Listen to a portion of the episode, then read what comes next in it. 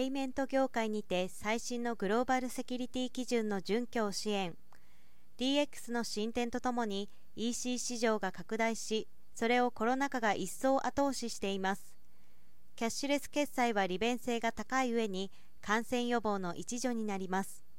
デジタル化及びキャッシュレス後進国と言われる日本ではこれを後期と暗躍する輩も増え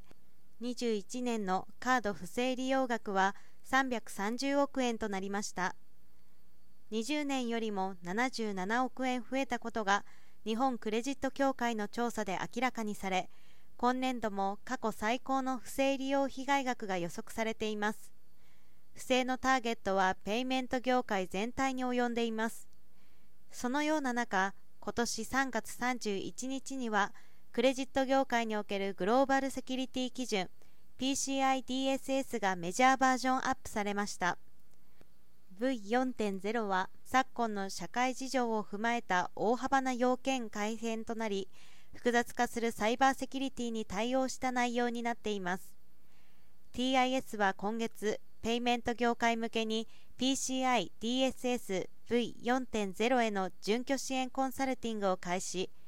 同基準ベースのリスクアセスメントを行い対象システムの準拠度を明確化します。準拠未達要件については24年度 V4.0 への完全移行を見据え中長期的なロードマップの作成や対応方針案を提示して解決を支援します。V4.0 で追加された頻度定義のためのリスク分析やカスタマイズアプローチの作成支援も実施します。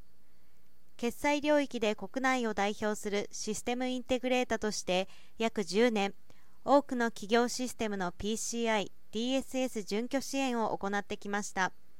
今回 JCDSC の QSA 部会有志メンバーとして普及活動等 PCI-SSC とも連携し V4.0 の準備推進をしてきました。同社はそれらの見識とコンサルティング経験を生かしまた SI 技術力クラウド事業者パートナーとしてのクラウド知見 ASV としての脆弱性診断等グループが持つ豊富なサービスにより V4.0 対応セキュリティアセスメントおよび対策支援を実施するとのことです。